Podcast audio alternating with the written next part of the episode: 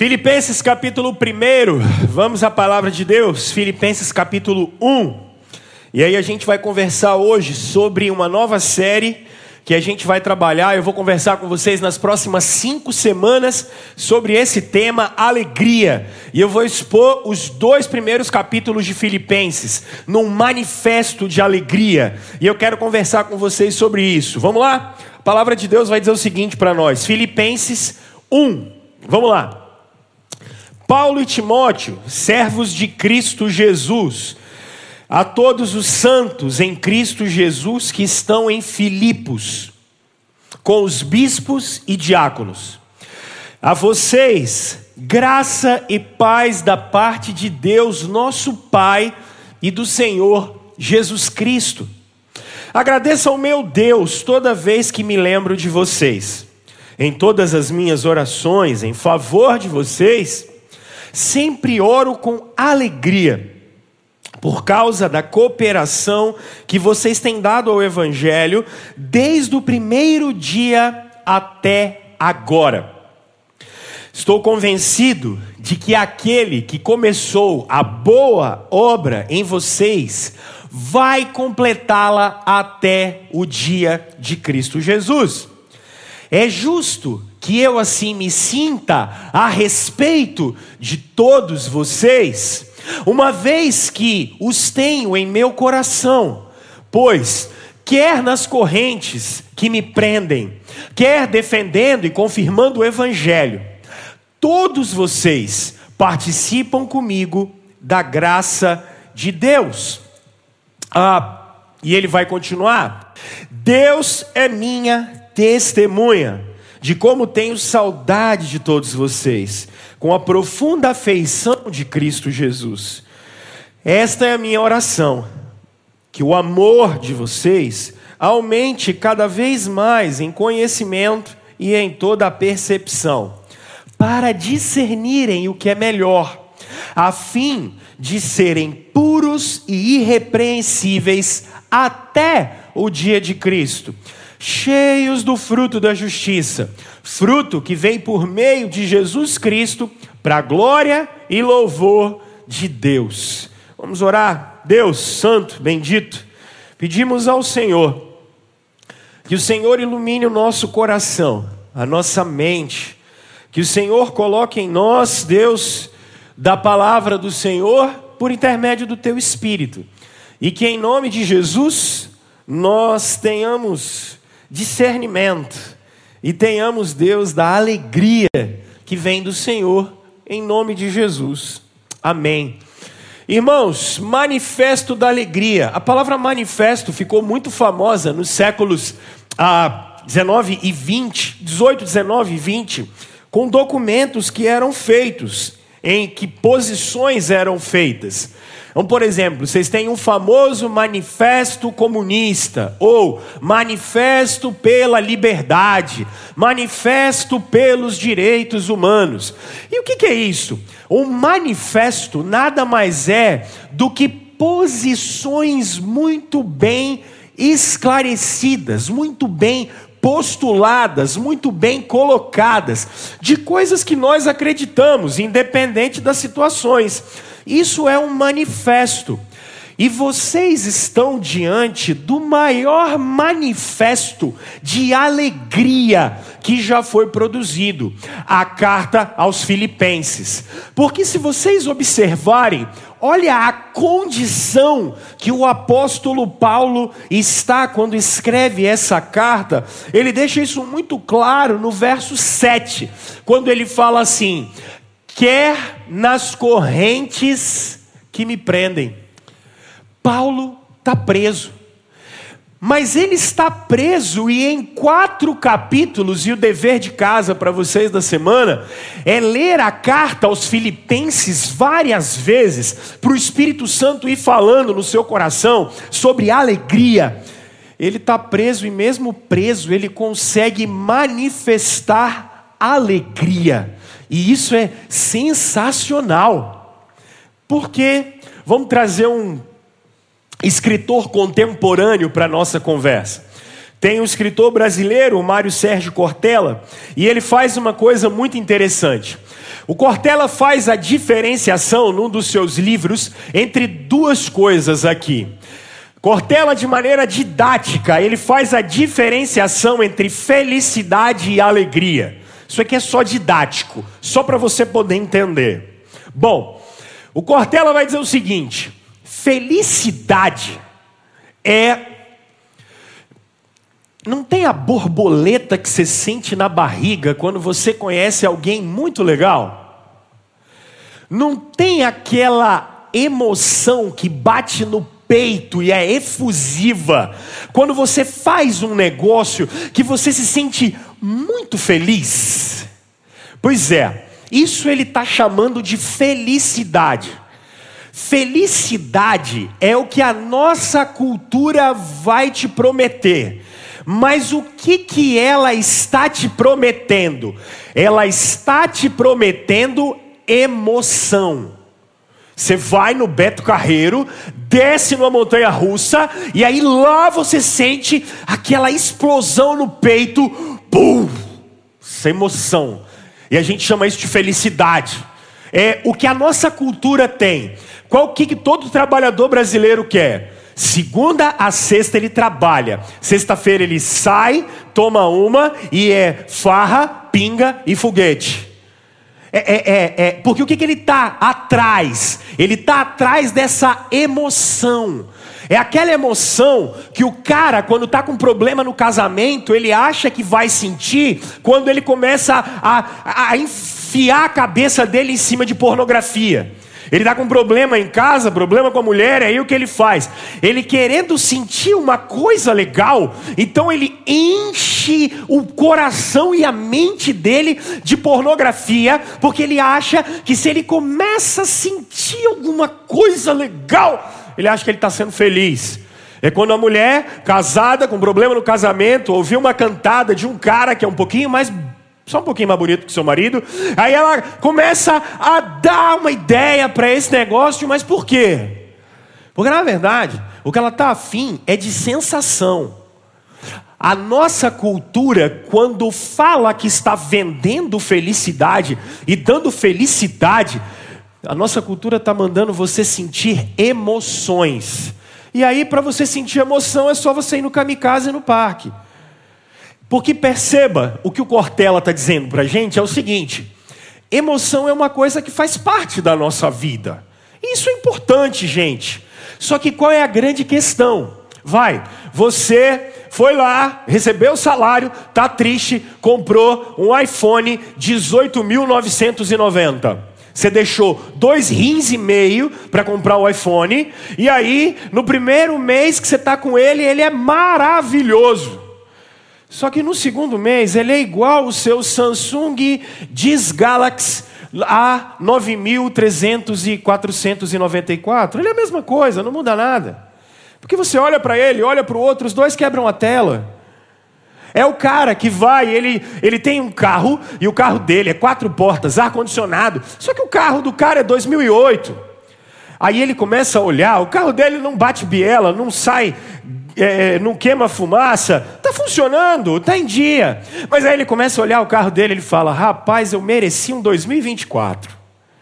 Eu tinha que ter um 2000. Aí ele compra um 2024. Em 2022, ele consegue fabricar um 2024 para ele, só dele. Aí ele passa três meses alisando aquele negócio. Daí ele olha e fala assim: Rapaz, eu tinha que ter um 2026, né? Eu fico, mas por que isso? Porque na verdade, o que a gente chama de felicidade no nosso tempo é sentir sensação, é sentir borboleta na barriga, é sentir o peito explodindo. Mas aí o Cortella vai dizer uma coisa bacana para a gente. Cortella vai dizer o seguinte: ó, a alegria é diferente, porque a alegria é a realidade menos as suas expectativas. Eu achei isso sensacional. Porque a gente tem muita expectativa das coisas e a gente praticamente não está alegre com nada que está em volta da gente. A gente não consegue ver a nossa vida em volta. Então, a, o que, que o cara, na verdade, ele quer? Ele sempre está olhando o que ele não tem. E é isso que vai deixar ele alegre e vai deixar ele feliz.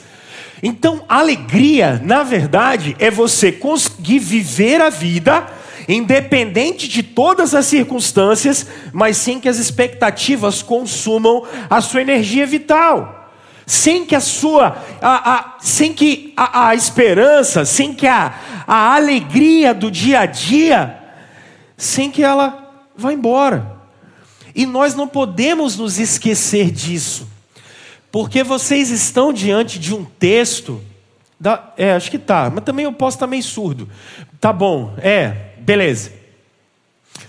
Vocês estão diante de um texto em que o apóstolo Paulo está preso. 2022. Crente, igreja, brasileiro. Honestamente, quando acontece alguma coisa de ruim com você, qual é a primeira coisa que você pensa? Ainda bem que o Paulo não é evangélico, gente. E ainda bem que o Paulo não era evangélico brasileiro ainda. Porque quando começa a acontecer alguma coisa com o crente, o que, que os caras falam? Duas coisas. Primeiro, é pecado. Está em pecado, está em pecado, não pode. Se está acontecendo alguma coisa ruim, está em pecado. Ou é demônio. Eu das duas, uma. Ou está em pecado, ou é demônio. Agora olha Paulo em, Atos capítulo 16, quando ele chega em Filipos. Ele vai para a segunda viagem missionária, ele e Silas, chegam até Filipos e lá, primeira coisa, não tem sinagoga, é uma cultura grega, eles não conhecem a Bíblia, eles não sabem quem é Adão, Eva, Abraão, Isaac, Jacó, eles estão na Macedônia, eles não têm ideia de quem essa galera é. Aí o Paulo chega e eles, como não tem sinagoga, eles vão procurar um lugar para orar, eles vão orar no rio. Aí, quando eles estão perto do rio, eles vão começar a pregar, orar, pregam, e tem uma mulher que converte. A Lídia, uma vendedora de púrpura.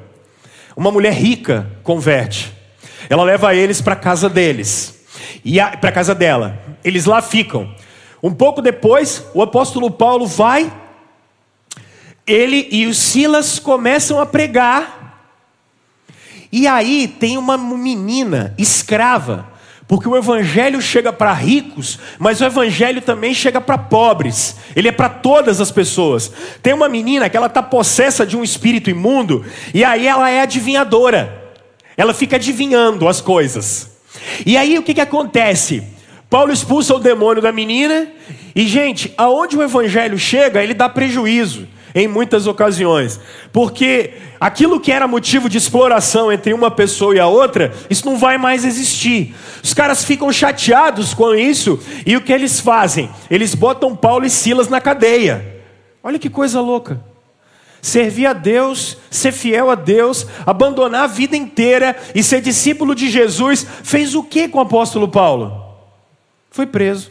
Aí o que, que você fala? Se ele fosse crente, o pastor da igreja dele ia chegar e falar assim: irmão, você está em pecado, aconteceu alguma coisa dessa, o irmão, ou está com demônio, tem que tirar. Não.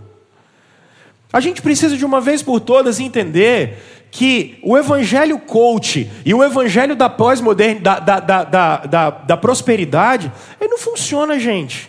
Não é assim que a vida é. A vida é feita de coisas boas e coisas ruins. Então ele vai estar tá preso.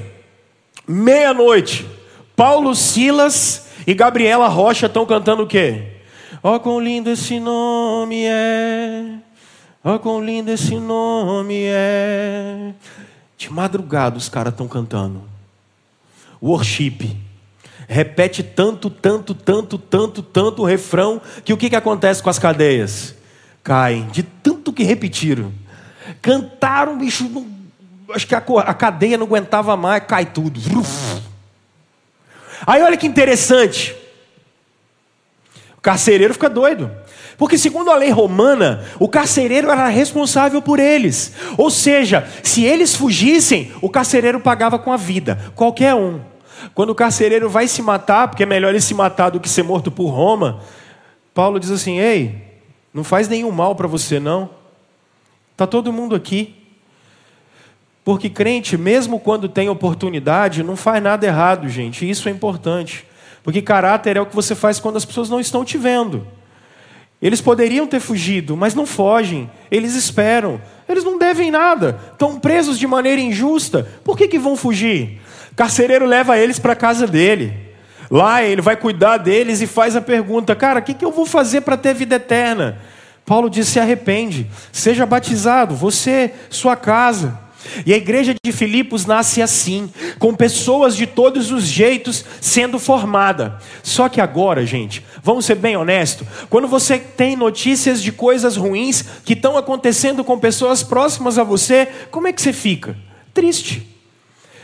A igreja de Filipos sabe que o pastor dele está preso. Está preso por perseguição, a perseguição de Atos capítulo 28. E eles podem ficar presos a qualquer momento, porque a perseguição também está perto deles. E aqui vem um detalhe que é muito interessante, gente. A gente só fala na guerra na Ucrânia, parou até o Covid, que não tem mais. E isso é interessante porque estava vendo que lá na guerra na Ucrânia os caras mataram em 20 dias, morreram umas 600 pessoas. 600 pessoas a gente tem de homicídio no Brasil a cada três dias. Às vezes a gente está preocupado com coisas que acontecem do outro lado do mundo e não vê a realidade que está em volta da gente. O brasileiro é muito acostumado com violência. A gente é muito acostumado com matar um ali. É, rapaz, mataram ali. Hein? Mat... É, rapaz. Hoje mesmo, o Daí, coitado, não está aqui porque ele foi lá, lá no interior, mataram a prima dele. Ela bateu no carro de um cara, pagaram o prejuízo, mas não resolveu nada. O cara foi lá na frente da casa dela, deu um monte de facada na mulher e morreu. Nova. É simples assim, porque a banalidade da vida. brasileiro banalizou a violência. A gente banaliza crime demais. Para nós matar e morrer, Aí a gente está, olha, a gente está sempre preocupado com o hype, aquilo que está lá do outro lado do mundo, e a gente não olha a realidade em volta da gente. Uma realidade de violência absurda, que a gente não podia estar tá acostumado com esse negócio, e nem achar esse troço normal. E é numa realidade que a gente vive, a gente não só banalizou a violência, mas nós cristãos, o século XX foi tão sangrento porque o século XX matou mais pessoas do que toda a história da humanidade junta, com as duas guerras mundiais. A gente vive num período que a gente não sofre essa perseguição, e a gente não sofre isso. A gente não tem essa coisa de que, olha, o Rômulo está preso, porque ele pregou. A gente não tem isso no Brasil. Então, diante disso, Parece que a gente não consegue conceber muito uma realidade de sofrimento. Banalizou o sofrimento, banalizou a morte, banalizou as coisas. Só que, gente, vamos pensar o seguinte: é difícil eu chegar para você e falar de alegria agora, com a gasolina a oito conto, né? É difícil falar com você de alegria. Teve um dia desse que falou, brincou comigo falando que ele vai fazer churrasco de A100 porque está difícil. A 100 está 30 conto. E, gente, fazer churrasco com carne de segunda só o martelo, né? Para cortar a carne. É difícil demais na conta. A gente sabe disso. Se eu perguntar a vocês, quem é que perdeu alguma pessoa próxima nos últimos dois anos, que passou dificuldades em tantas áreas, quanta gente desempregada, gente? É muita gente. Vamos falar a verdade. E aí, quando eu olho o texto bíblico, alegria não é frio na barriga, alegria não é uma explosão no peito, alegria é um estado de espírito, alegria é uma condição dos crentes. Aí é uma crítica para você que acorda todo dia de manhã e come dois quilos de sal. Porque tem gente que tem a cara feia, mas não é porque precisa de plástica, não. Tem gente que gosta de ser ruim por excelência. Tem gente que gosta de ter a cara feia e chupar limão todo dia de manhã, mas não é porque faz bem, é porque o cara gosta de ser ruim. É incrível. Parece que ser ruim mostra autoridade. Não, ser ruim mostra que você é chato, é diferente. A condição do crente, independente da circunstância, é uma condição de alegria. Paulo está preso, A igreja está sendo perseguida, e vocês vão observar o termo alegria, alegria, alegria, alegria, o tempo todo, porque alegria é uma condição do nosso coração. Alegria é um estado que a gente vive. Cristãos são chamados a, independente de qualquer situação, serem alegres. Serem alegres. Se tem o, o borboleta na barriga e emoção, que legal. Mas se não tem, tem algumas coisas, algumas convicções que me fazem necessariamente se alegre. Se alegre. E isso a gente não pode perder de vista. E hoje eu quero conversar com vocês exatamente sobre a alegria de pertencer a Deus. Que é isso que o apóstolo Paulo está dizendo quando ele começa. Vocês sempre vão observar a mesma estrutura das cartas paulinas: a introdução, o, o destinatário, uma oração, o desenvolvimento da carta e lá no final, um agradecimento final, uma despedida. É sempre isso. E o que ele está fazendo aqui é demonstrando, e percebam que, olha o primeiro verso, quando ele está dizendo assim: Eu estou escrevendo para os santos, eu estou escrevendo para aqueles que são separados por Deus. Percebam que ele vai dizer para vocês, no verso 7, vocês participam comigo da graça de Deus. Paulo está falando para gente que pertence ao Senhor. Paulo está falando para gente que é de Jesus.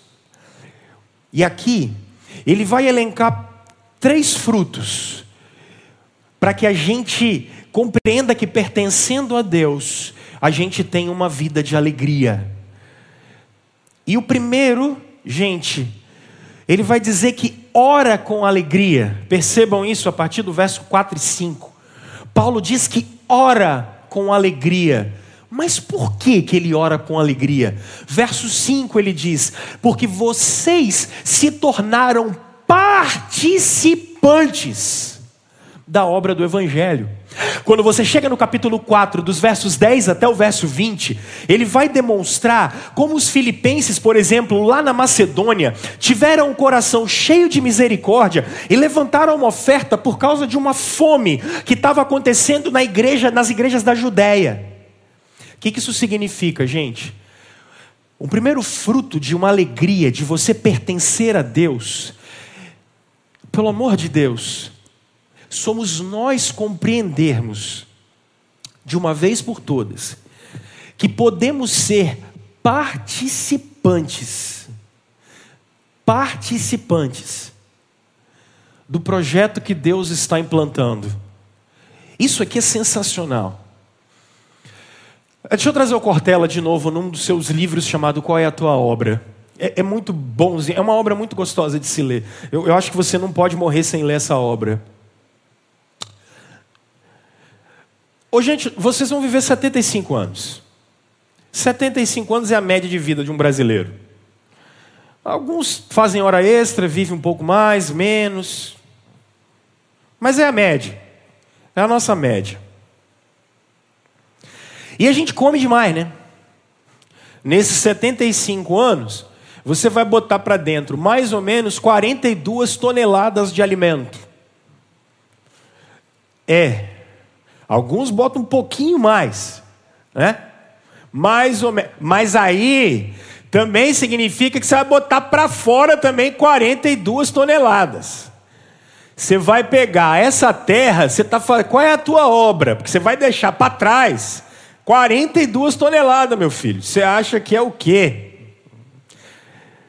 E nós, seres humanos, a gente ainda é mais interessante, porque nós dormimos um terço da nossa vida.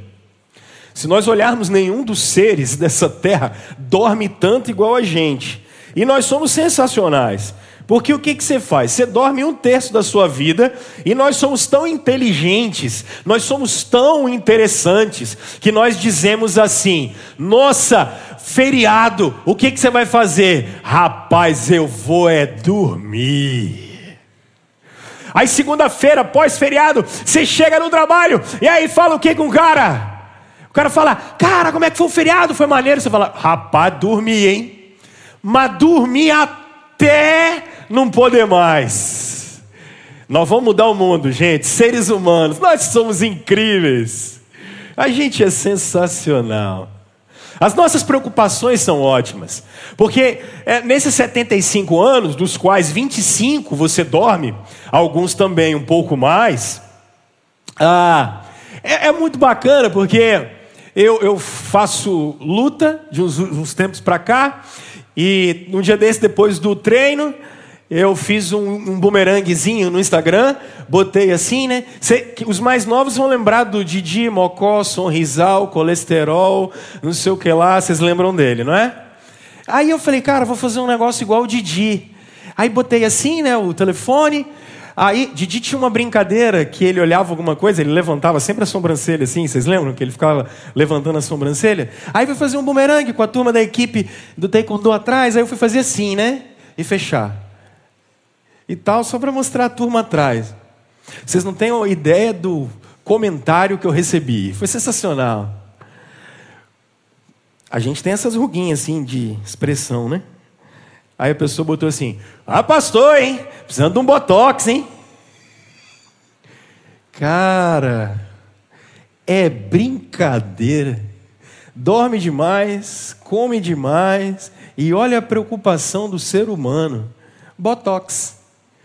Eu não sabia nem que eu podia fazer botox. Falei, oi, mas ideia não é boa, não. Eu não ligo para esses trem, não. E a gente quer ser o dono do nosso próprio destino. A gente acha que a gente está pronto para decidir por nós mesmos. E a gente começa a, a, a, a botar para fora algumas coisas, achando que nós somos o centro do universo. E deixa eu dizer para vocês uma coisa: Gente, não tem nada mais tolo do que isso. Não tem nada mais tolo do que isso. Por quê? Porque as nossas conquistas, sejam todas elas quais forem, elas são pequenas. Elas são completamente pequenas. O máximo que a gente consegue é um pouco de adrenalina e um pouco de euforia dentro de nós. Agora, olha então o que, que o Evangelho está convidando vocês a fazerem parte. Sabe por quê? Porque se o único plano que você tem na vida é ganhar dinheiro, se o único plano que você tem na vida é trabalhar, trabalhar, trabalhar, trabalhar, para trabalhar, para poder sentir alguma coisinha boa que vai embora rápido, nós somos os mais miseráveis de todos os homens. Agora, olha o que, que o Evangelho está chamando você e eu para fazer parte. Ele está chamando a gente para fazer parte da obra que Deus está construindo na história da humanidade, das quais vocês são a, a, a peças fundamentais. Deus está chamando a gente para ser cooperador do Evangelho, e o que significa isso? Significa a abrangência que tem a, a perspectiva da vida da gente. Muitos de vocês não conseguem, então, alguns de vocês estão aqui agora à noite sofrendo com a síndrome do domingo à tarde. E que síndrome é essa? 509 amanhã cedo. Amanhã de manhã tem que abrir o negócio. Amanhã de manhã tem que bater cartão. Amanhã de manhã tem que chegar. Tem gente que daqui a pouco vai chegar em casa e está desesperado, porque amanhã de manhã ele tem que trabalhar. Mas sabe por que isso? Porque essa dose de adrenalina, essa dose de bem-estar que a cultura te vende como sendo felicidade e alegria, isso é pouco demais. E o que Jesus está chamando você para fazer é você se sentir parte de um grande plano que Ele mesmo está fazendo, que teve como centro, quando Deus entrou na história através de Jesus, para reconciliar a gente com Ele. Aí agora, a mudança na sua vida começa. Então presta atenção. Quando eu estou falando de você ser cooperador do Evangelho. Eu não estou falando que você vai ser sábado, semana passada, domingo passado, a gente recebeu o pastor Marcos aqui. E ele é missionário na França. Nós apoiamos lá o projeto em, Montpellier, lá, é, já há seis, sete anos. Ah, ontem um pastor entrou em contato comigo, querendo ver se eu tinha profissionais para poder levantar, porque ele está querendo ficar 20 dias em Angola, em janeiro, fazendo serviço humanitário e pregando o Evangelho. Nossa, isso é sensacional. Olha que coisa bonita, que coisa legal. Aí a gente vai, vamos para a África fazer missões, olha que coisa boa, é interessante. Agora, ser cooperador do Evangelho vai além disso. Sabe por quê? Porque a primeira coisa que aconteceu foi eu ser restaurado. Quando eu virei discípulo de Jesus, eu fui resgatado. Então eu não tenho vontade só de ir à igreja. A minha vontade é porque eu estou entendendo que existe uma dimensão comunitária da adoração. Isso é que é insubstituível. Então eu estou com o povo de Deus semanalmente, porque Deus opera a bênção dele na comunidade, com os santos. Então eu faço parte de uma comunidade. Então por que, que eu sinto um desejo de orar? Por que, que eu sinto um desejo? Preste atenção. Olha, porque você sabe o tempo todo quando você faz besteira, você sabe quando você é vacilão, você sabe quando você peca, porque a lei de Deus está gravada no seu coração. Então ela está tão gravada no seu coração, ela não está em duas tábuas que foram dadas para Moisés, mas Cristo, através do Espírito, botou ela aqui dentro. Que você sabe quando você peca, você sabe quando erra, você sabe quando está indo contra o coração de Deus. Isso significa que a obra começou na gente. Agora, essa obra, ela sempre vai me levar de encontro ao outro. Então, quando eu chegar na minha casa hoje e eu olho para minha esposa, como é que eu estou cooperando com o Evangelho? Eu estou cooperando com o Evangelho porque às vezes vai dar vontade de você pegar e chutar o pau da barraca e lançar esse negócio todo embora. Mas eu sei que eu tenho um compromisso de apresentar ela diante de Deus. Meu casamento é um campo missionário. A minha casa é um campo missionário.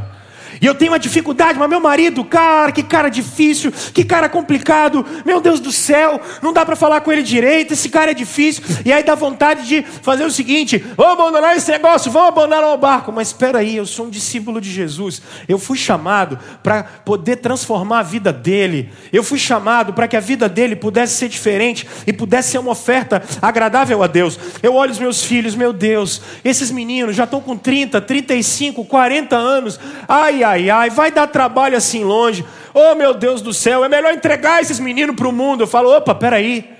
Eu estou falando de discípulos de Jesus. É gente que eu tenho que cuidar. A dimensão de cooperar com o Evangelho significa que aonde a gente vai chegando, a vida de Jesus vai chegando com a gente. Não é simplesmente um exercício religioso que a gente faz aqui. Nós que somos cristãos, somos chamados e convocados a sermos cooperadores de Jesus aonde nós estivermos. Essa que é a grande questão. E, e, e para quem não conhece Jesus, às vezes a gente fica com essa coisa, né? Lá os ímpios e nós cá. Meu Deus do céu, não tem nada mais medieval do que esse negócio.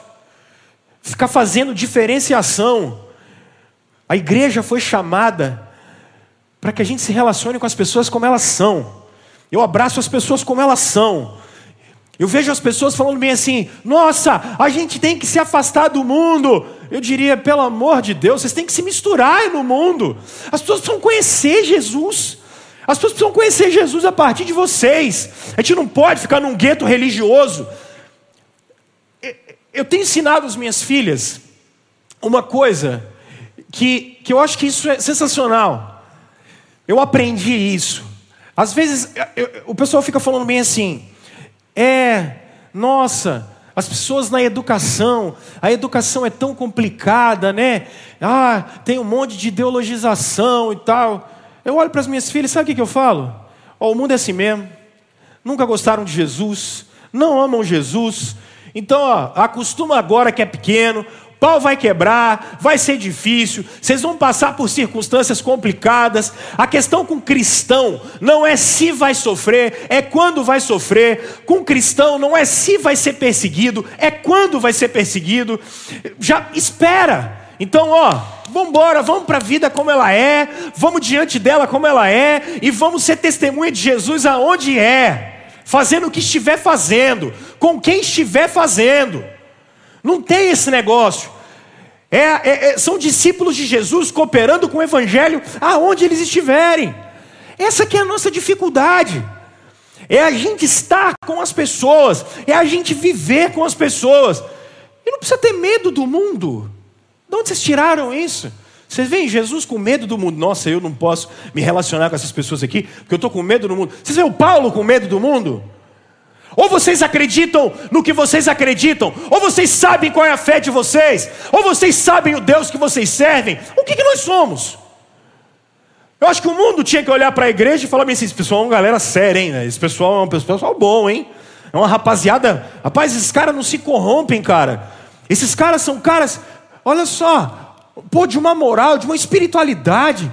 Caras têm compromisso com Deus deles. Os caras têm compromisso. É, esses caras, eles falam um tal de pecado aí, os caras não se misturam com esse negócio. Tem alguma coisa especial neles. Mas a gente faz o contrário. A gente cria um gueto religioso e fica nele. Para! As pessoas precisam ver a luz que está na gente. As pessoas precisam saber quem nós somos, especialmente elas precisam ver o Deus que a gente serve, e só dá para fazer isso através das vidas da gente. Só dá para fazer isso através de quem a gente é. Agora, olha só. O que o Espírito Santo está te propondo aqui é uma proposta da cultura. A proposta da cultura é: vai lá, meu filho, come 42 toneladas e bota para fora. Durma 25 anos. Bote botox. Faça isso. Sinta dose de adrenalinas de vez em quando. Ou tome consciência de que você está fazendo parte do maior plano que essa história já viu. Você está fazendo parte da maior história que pode ser contada a história da redenção. Como Deus entrou na história para salvar a raça humana. Como Deus entrou na história e vai trazer um novo céu e uma nova terra. É dessa história que você faz parte. Então eu não estou simplesmente casado, eu sou um discípulo de Jesus dentro da minha casa. Eu simplesmente não tive filho para gestar nove meses para ser uma mulher plena. Peraí, eu estou botando no mundo discípulos de Jesus. Eu estou levando os meus filhos para a escola, é muito mais do que isso. Eu estou formando discípulos de Jesus, que quando tem contato com educação, eles estão desenvolvendo a imagem de Deus neles. Eu não estou trabalhando para simplesmente ganhar um diploma, para poder simplesmente olhar lá e falar: Uou, agora eu tenho um MBA, um doutorado, um mestrado, sei lá, CEO, sei lá, lá, lá. Não! Eu estou olhando e estou fazendo parte do plano que Deus tem estabelecido para nós. Essa é a vida do discípulo de Jesus. Porque no final dos 75 anos, o que eu vou poder deixar é simplesmente esse deixar o legado de um discípulo de Jesus que passou por essa terra e que as pessoas vejam o Senhor que as pessoas olhem para Ele. Se o que te alegrar for o plano que a cultura tem, você simplesmente vai ser frustrado. É por isso que muitos de nós, amanhã de manhã, vamos ter dificuldade de levantar. Porque você só está preocupado em pagar a fatura do cartão de crédito. A gente só está preocupado com isso. Só está preocupado em pagar boleto atrasado. E na verdade, o que Jesus está preocupado é você reinterpretar a sua vida e começar a olhar a sua vida com outro foco com o foco de que sou um discípulo de Jesus. Eu vivo. Tenho falhas, tenho virtudes que Ele mesmo colocou em mim, mas eu estou vivendo a história que Deus tra traçou.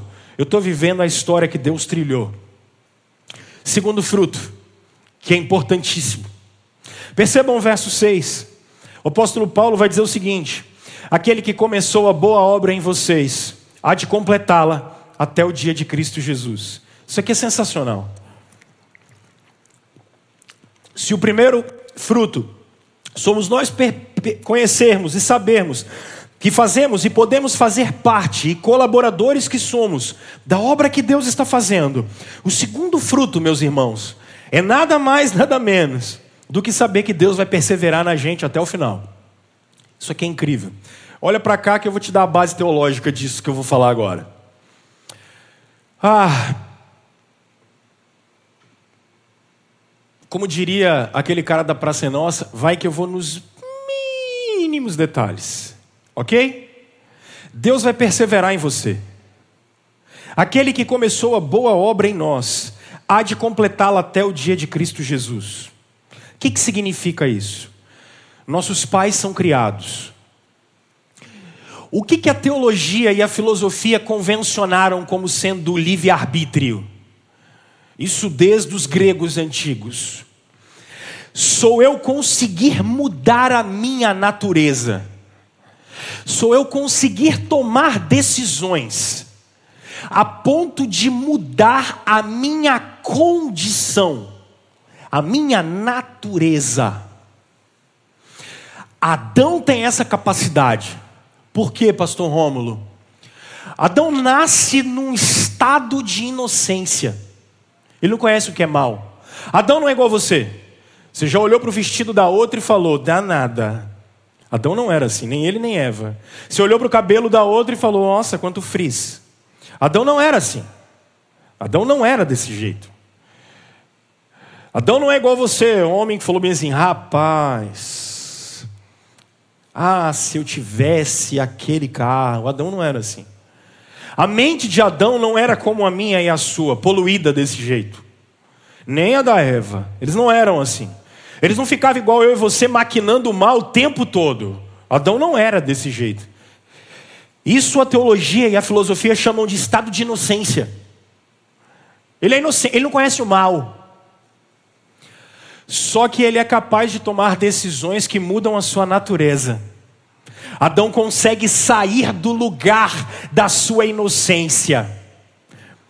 E quando ele resolve e toma essa atitude, é isso que a teologia vai chamar de livre-arbítrio, ele vai mudar a natureza dele. Aí ele vai ficar igual a gente, assim, ó. Agora percebe? Qual de vocês consegue deixar de ser assim? Nenhum. Vocês simplesmente não conseguem. E é tão infernal que às vezes a gente fala assim: meu Deus, eu não quero pensar o que eu estou pensando. Meu Deus, eu não quero sentir o que eu estou sentindo. Jesus, eu não quero achar o que eu estou achando. Você não consegue. É mais forte do que você. Não, não é síndrome de pensamento acelerado, nada. Isso vem lá do seu coração. Essa inveja demoníaca, esse negócio, isso vem lá de dentro. Esse criticismo que fica criticando todo mundo o tempo todo, nada tá bom, fica achando que é melhor do que os outros. Isso é a sua condição decaída. É isso que a gente conseguiu. Não dá para voltar. Não dá para mudar. Agora, por que, que vocês escolheram a roupa que vocês estão aí? Se você quiser chamar isso de livre-arbítrio, isso aí é problema seu. A teologia vai chamar isso de livre agência. É sua liberdade de ação. O que, que é isso? Eu tirei um cochilo à tarde, quando eu acordei, eu duvido que vocês saibam o que eu fiz. Café. Tomei um copo. Hoje de manhã eu não tomei, deixei para tomar aqui. Mas se eu não tivesse tomado, isso era problema meu. E eu resolvi não assistir o jogo do Vasco. Porque eu resolvi não sofrer. Cheguei aqui e descobri que tinha feito três. Tá vendo? Aê, grande gesto. É isso aí mesmo. Percebe? Não escolhas. Casei com a Aline. Eu queria. Podia não querer. Resolvemos ter filho. Temos dois. Pode ter mais, pode ter menos. São liberdades, são escolhas que você faz. Qual, às vezes as pessoas falam assim: qual faculdade que eu vou fazer? Eu acho que Deus olha para você e fala assim: não sei, menino. Também queria saber. Olha. Essa, porque a gente é muito. A gente acredita num Deus Harry Potter, né? Tem uma varinha mágica. Vocês têm liberdade de ação, vocês são seres morais. Perceba que é até o dia de Cristo Jesus. Eu vou falar isso com vocês do verso 9, 10 e 11. A gente às vezes tem um Deus muito grego, ele parece mais Zeus do que o Deus revelado na Bíblia. E não quer dizer que ele não saiba nem controle as coisas, mas isso eu falo isso com vocês outro dia. O que eu quero dizer para vocês é o seguinte: o que é salvação então? Pelo amor de Deus, Deus nunca mexeu na vontade de vocês. Manipular a vontade é a coisa mais fácil que tem, gente. Mulher manipula a vontade de homem até não poder mais. Não é, meninas? Silêncio sepulcral? Por quê? Vocês sabem como fazer. Claro que sabem. A gente manipula a vontade dos outros. Para Deus, mexer em vontade é a coisa mais fácil que tem. Conversão não é mexer em vontade das pessoas. Conversão é uma nova natureza colocada dentro de você. Conversão é um novo coração. Conversão é Adão está aqui dentro, pulsando, Aí Cristo nasce aqui dentro. É por isso que quem está em Cristo é uma nova criação. Conversão é isso. É por isso que tem um monte de vocês que vai na igreja, vai na igreja, mas não é convertido. Porque não tem uma nova natureza. Não tem uma nova criatura dentro dele. Não tem Cristo dentro dele. Pode ter moral, pode ter ética, pode ter espírito religioso, mas não teve uma experiência de novo nascimento. Antes de que a gente chegue até o Senhor, Ele vem dentro e Ele arrebenta com a estrutura de, de velho homem dentro da gente. Isso é converter, isso é conversão. E essa é uma obra da graça de Deus. A gente sai do estado de pecador e a gente entra num estado da graça de Deus. O que, que é isso? O amor de Deus infundiu a gente. Jesus é o Filho de Deus. Então, tudo que Jesus é, esse negócio infundiu dentro da gente, irrompeu. A, a, a confissão de fé de Westminster diz que a, os atributos de Deus irrompe dentro do crente. É por isso que você era de um jeito, aí você fala, rapaz, não estou conseguindo contar mentira mais. Quando conto mentira, meu irmão, esse negócio não tem atrapalha. Antigamente, rapaz, eu gostava de contar umas mentirinhas, era bom, cara, agora eu não consigo mais. Mas por quê? Eu sento aqui para ver uma pornografia de leve no telefone, mas dá-lhe um problema na consciência. Mas por que que dá esse negócio? A gente começa a olhar as pessoas e começa a falar assim, a gente sente inveja delas, aí começa a dar um negócio no coração. Aí você fala assim, rapaz, não era assim. Aí eu começo a ter vontade de conversar com Deus. Às vezes ouço um louvor, até dou uma chorada. Mas como é que pode esse negócio? Falo da vinda de Jesus. Eu não sabia, esse trem começa a falar no meu coração. Isso é conversão. A palavra de Deus começa a entrar na gente. Os atributos de Jesus irrompem dentro de você. Você vira filho amado. Você vira filho de Deus, porque o filho te adotou. Você foi adotado porque o filho fez isso com você. A graça de Deus, o favor de Deus entra dentro de você. Isso é conversão. Se você não experimentou isso ainda, por favor, me liga essa semana, vamos conversar. Se você não sabe o que é isso, por favor, vamos conversar. Porque às vezes você vem à igreja, mas você não conheceu Jesus. Às vezes o seu coração ainda não foi mudado. A nova vida ainda não entrou, você não se arrependeu dos seus pecados ainda. E por que, que eu fiz esse arcabouço teológico com vocês? Porque isso não se perde. Por mais que você seja vacilão, e é, e peca, e cai, o Senhor te ama tanto que Ele vai perseverar em você. Você não vai conseguir sair das mãos do Senhor. O Senhor te abraçou de tal jeito e de tal forma que ainda que você de vez em quando dá uma rateada, alguns vão lá na lama, cara mas o Senhor traz de volta. E sabe quando é que esse processo vai terminar? No dia de Cristo Jesus. Isso aqui é sensacional, gente. Porque se dependesse de mim e de você, a gente já tinha abandonado o Senhor há muito tempo. Se dependesse da gente, a gente já tinha deixado Ele. Como a gente faz de vez em quando. Mas depende de se jogar nos braços de Jesus se depende, depende de se lançar nos braços de Jesus e ser amado por Ele, independente das circunstâncias. É isso que tem que ser e gerar alegria na gente. Na minha experiência pastoral, eu tenho encontrado pessoas que morrem de medo de Deus. Eu tenho encontrado pessoas que são obedientes ao Senhor porque morrem de medo do inferno. Não entenderam nada da salvação. Às vezes chego em lugares em que as pessoas estão falando coisas absurdas, vigia crente e não sei o quê. Eu concordo, cristãos precisam realmente vigiar.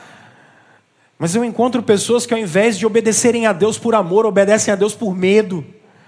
Obedecem a Deus por medo do inferno, por medo da, da, da, do castigo que Deus pode dar. Isso é demoníaco, gente. Isso é demoníaco, isso é idolatria. Isso tem nada a ver com Jesus. Vocês foram adotados. Deus não vai pegar os seus filhos e vai jogar de volta lá no orfanato. Ele já tirou vocês de lá. Aproveitem a presença de Deus. E aqui, é por isso que não dá para falar assim: olha, nós seremos universalistas e todos serão salvos. Eu não posso falar isso. Eu queria, mas não posso. O que eu posso dizer é que você que teve uma experiência de salvação, de conversão, Deus vai perseverar em você até o final. Deus não vai abrir mão de você até o final. Qual a aplicação que eu posso fazer aqui? Para de ter medo de Jesus. Para de ter medo do Senhor. Para de viver uma vida ah, hipócrita. Para de viver. Vem para viver na luz, mas vem viver na luz com alegria. Vem viver na luz, ah, como um discípulo de Jesus de verdade, na plenitude do que Jesus conquistou por nós na cruz. É isso que tem que gerar alegria na gente. Deus te amou tanto que Ele não abre mão de vocês. Ele não abre mão de nenhum dos seus filhos e no último dia nós encontraremos com Ele. Então, meus irmãos, se por acaso vocês ficam assim, às vezes com medo, será que eu sou salvo ou não sou salvo? Será que eu tenho Senhor ou não tenho Senhor? O seu estado de espírito, ele não disse Deus te ama mais ou menos, Deus te amou em Cristo. E esse amor é intenso. Ah, não, mas eu estou vivendo problemas. Pastor, será que Deus me ama? Deus te amou em Jesus, fica tranquilo. Ah, pastor, mas olha, o senhor não sabe. Na última semana, eu, pô, eu errei, pastor. Que bom, meu irmão. Se arrependa, o Senhor te amou em Cristo. Dá para recomeçar. É o Evangelho de Jesus. Até a volta dele é assim. Deus não vai te perder. Deus não vai abrir mão de você. Deus não abre mão dos seus filhos. Vocês foram adotados. E ponto final. Aquele que começou esse processo é ele que vai terminar. Deus vai levar a gente para a glória eterna com Cristo Jesus. Essa é uma certeza que tem que estar no seu coração. Tem que estar no seu coração. Vivi luto em casa. Peraí, eu vou para a glória com Jesus. Manhã cedo, a empresa quebrou. Eu estou na glória com Jesus. Deus vai perseverar. Ele está nesse negócio. Bora. Ah, mas estou com um problema em casa. Deus continua perseverando na gente, Ele está aqui. Vamos? Não desistam disso. Não percam isso de vista. Terceiro e último fruto, versos 9, 10 e 11. Percebam que o apóstolo de Jesus vai dizer o seguinte: que ele ora, a mesma oração que ele fez com alegria no verso 4 e 5 oração no verso 9 é para que eles tenham discernimento. A oração no verso 9 é para que eles consigam perceber o que no verso 10? O amor de Deus por eles. E a partir daí, verso 10 e 11, ele vai falar assim: para que quando vocês consigam discernir o amor de Deus, vocês comecem a produzir frutos de justiça. Isso aqui é muito bom. Isso aqui é muito bom. Eu não devo ser o único que olho para mim e falo assim: não é possível. O que?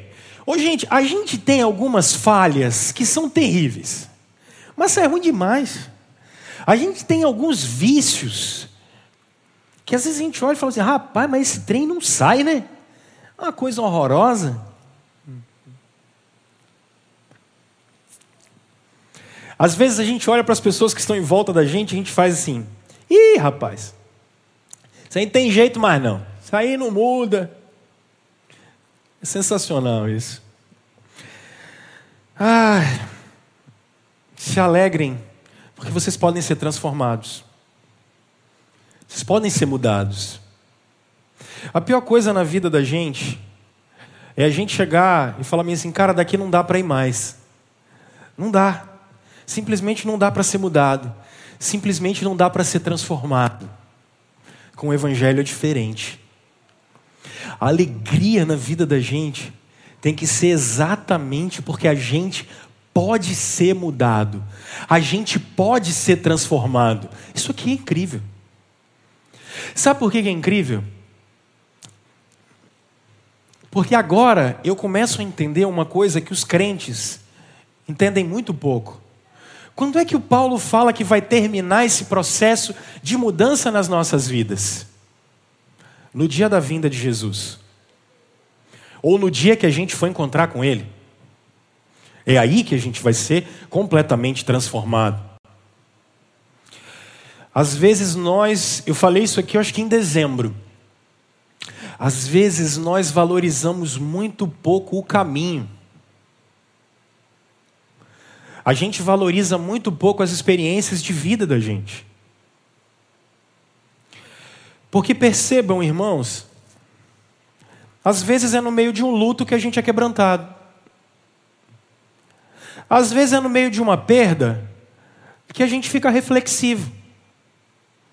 Às vezes é no período de uma grande derrota que a gente tem, uma grande decepção que a gente tem, que a gente começa a perceber assim: rapaz, não é?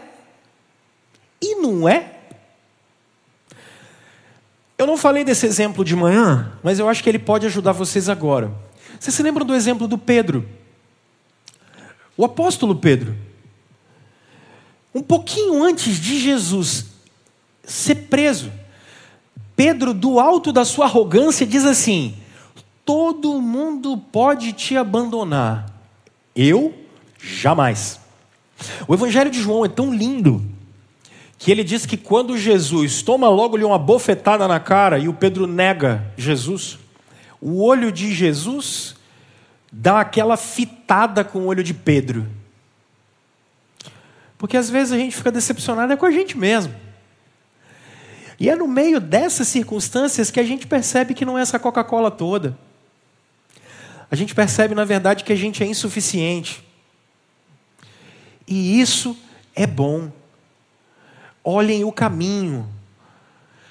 Porque então não tem experiência difícil e ruim que a gente esteja vivendo, que Deus não esteja usando para moldar o caráter da gente. Paulo está preso, mas a igreja pode ter alegria. E a igreja tem que ter alegria. E ele está preso, mas preso ele tem alegria.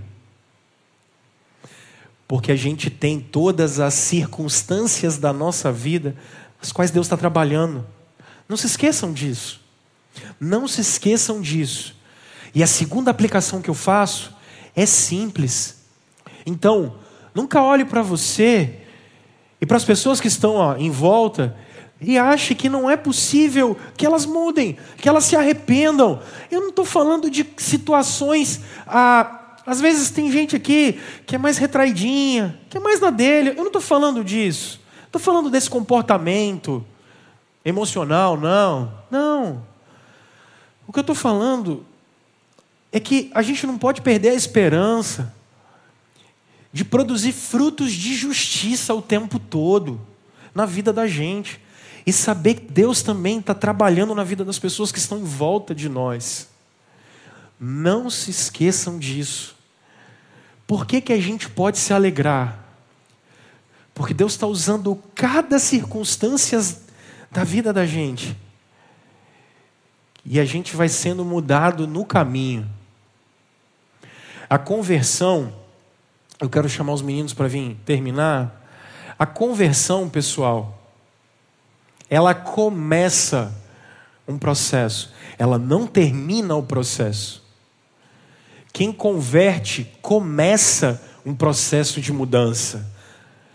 Esse processo só termina na vinda de Cristo Jesus. Não deixe de lutar com Deus o tempo todo para que Ele transforme o seu coração e o meu. Não deixe de lutar com Deus o tempo todo para que Ele transforme o ambiente no qual a gente está.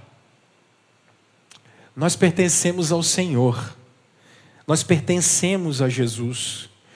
Então, em nome desse Jesus, que a razão da alegria da gente, pessoal, não esteja nas circunstâncias, mas no fato de pertencermos ao Senhor. Porque a gente pode mudar, porque Ele vai perseverar na gente.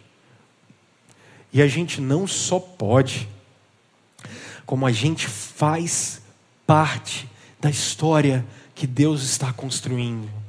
Isso é muito maior do que qualquer emoção, do que qualquer montanha russa.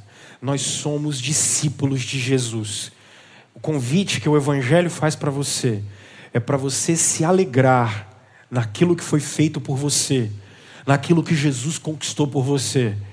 E essa condição guiar a vida da gente todos os dias.